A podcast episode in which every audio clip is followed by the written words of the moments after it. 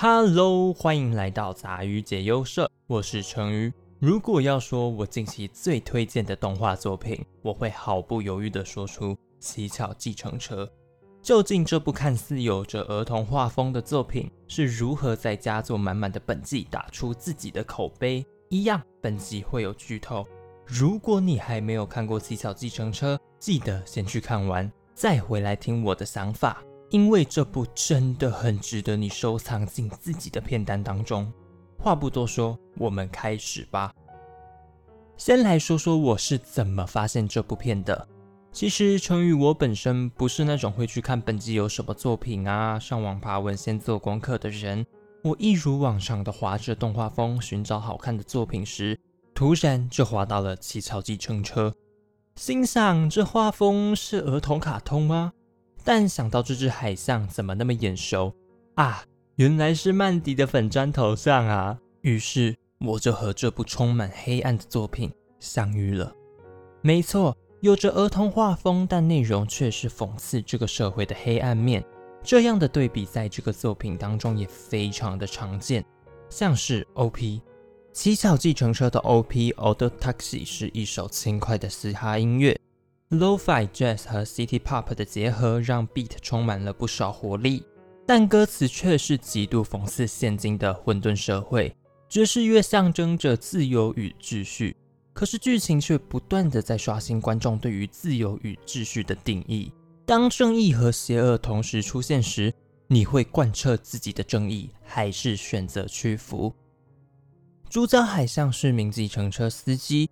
由于有睡眠困扰，导致大部分的活动时间都在晚上，而夜晚正是这个黑暗社会活动的时间。海象小户川先生四十一岁，性格古怪，沉默寡言，兴趣是在睡前听落雨，以及在工作时听广播。常听的广播节目是由野猪和马组成的搞笑艺人拍档，两人称为智人拍档。野猪裁员是个老古板。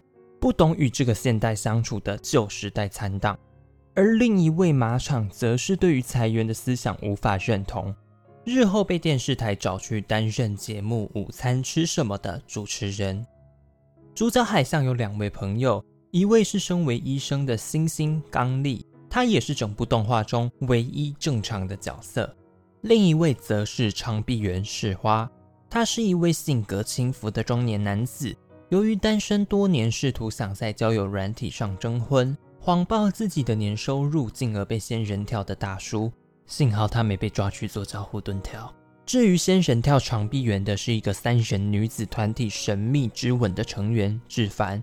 志凡是一只三色猫，外表纯真可爱，成长在一个贫困的家，兄弟姐妹很多，所以只有在泡澡时可以独处。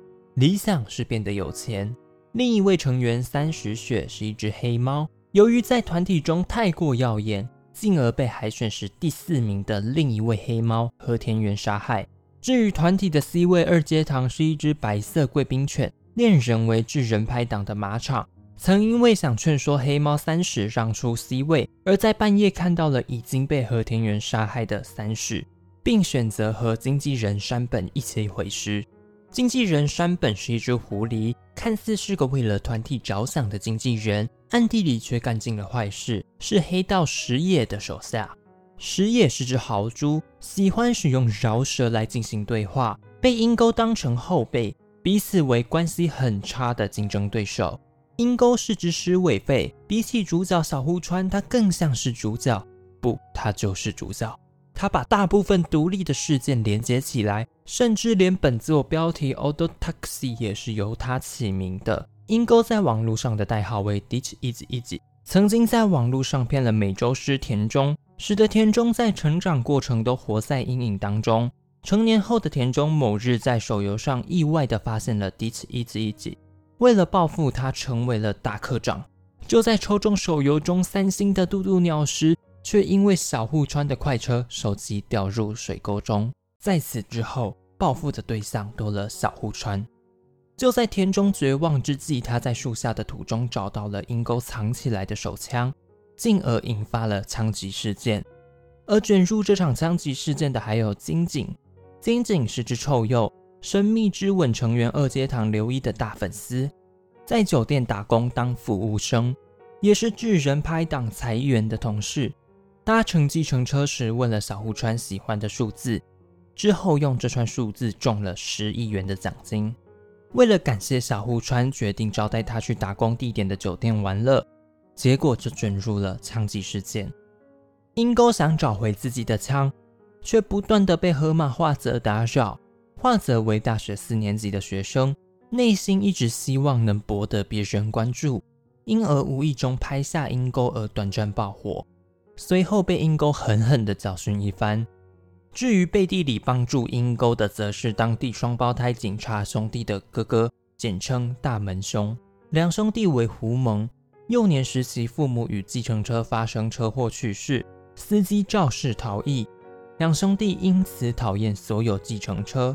哥哥总是摆着一张阴沉的脸，对主角小户川没有什么好脸色。弟弟则性格单纯，有很强的正义感，愿意为了惩戒坏人而挺身而出。总之，重要的人物大概就是这样。讲完后，你是不是也觉得这 T N 到底是一部什么动画？这种利用动物来营造世界观的手法，让观众第一眼都以为这是一部儿童卡通。但正是透过这个手法，才能使所有观众身临其境，进入这个外表看似和谐，实际却是充满黑暗面的现代社会。也或许是因为动物的关系，让我们在观看时的心态更像是小孩一样天真无邪。直到真正见识到了这些荒谬的时候，才意会到，原来我们无形中都做过坏事。偷窃、霸凌、撒谎、作弊等等偏差的负面行为，也是我们的一部分。也许在法律上这些都无法构成罪状，但在道德及心理上呢？七宗罪中有着暴食、色欲、贪婪、忧郁、愤怒、怠惰、虚荣和傲慢。或许这正是支配人类邪念的来源，不过却也有着其美德高尚的德性。邪念和善念是否能同时存在？也是乞巧计程车探讨的问题之一。主角小户川在与鹰钩的合作过程中，也一度觉得鹰钩的本质并不坏。羊驼白川小姐也认为鹰钩只是遵循自己的正义在行动。这世界上并非每件事都善恶分明。突然觉得自己好像是来传教的。哈 哈其实整部作品我最喜欢的人设是河马画泽，超符合现代社会。在这个人手一机的年代，社群媒体众多，账号如同概念式连接般。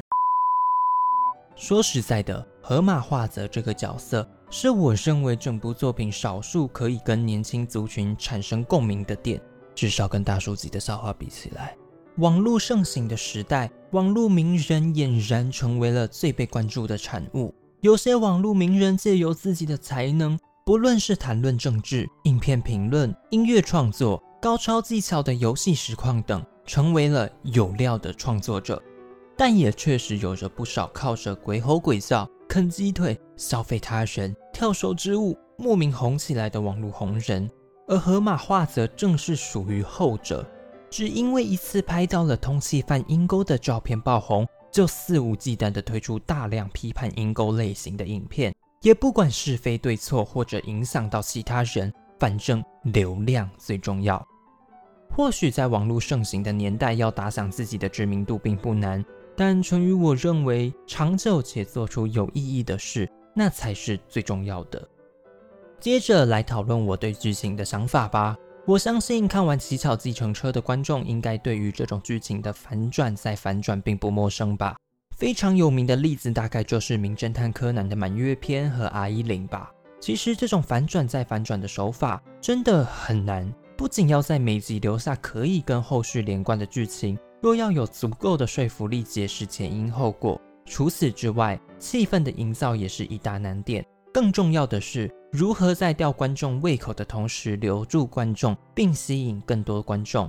我觉得《乞巧计程车》在这方面真的做得非常好，每一集的铺陈都让观众与自己的睡眠时间奋斗。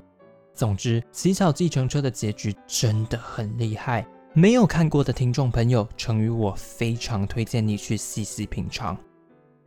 好啦，那么本集的内容就到这边结束了。喜欢杂鱼解忧社的听众朋友们，欢迎关注收听，多多帮成与我推广给身边的朋友。欢迎听众朋友们到 Twitter 或 IG 上留言和我一起讨论，链接我会放在叙述栏里。那么我们下集见，拜拜。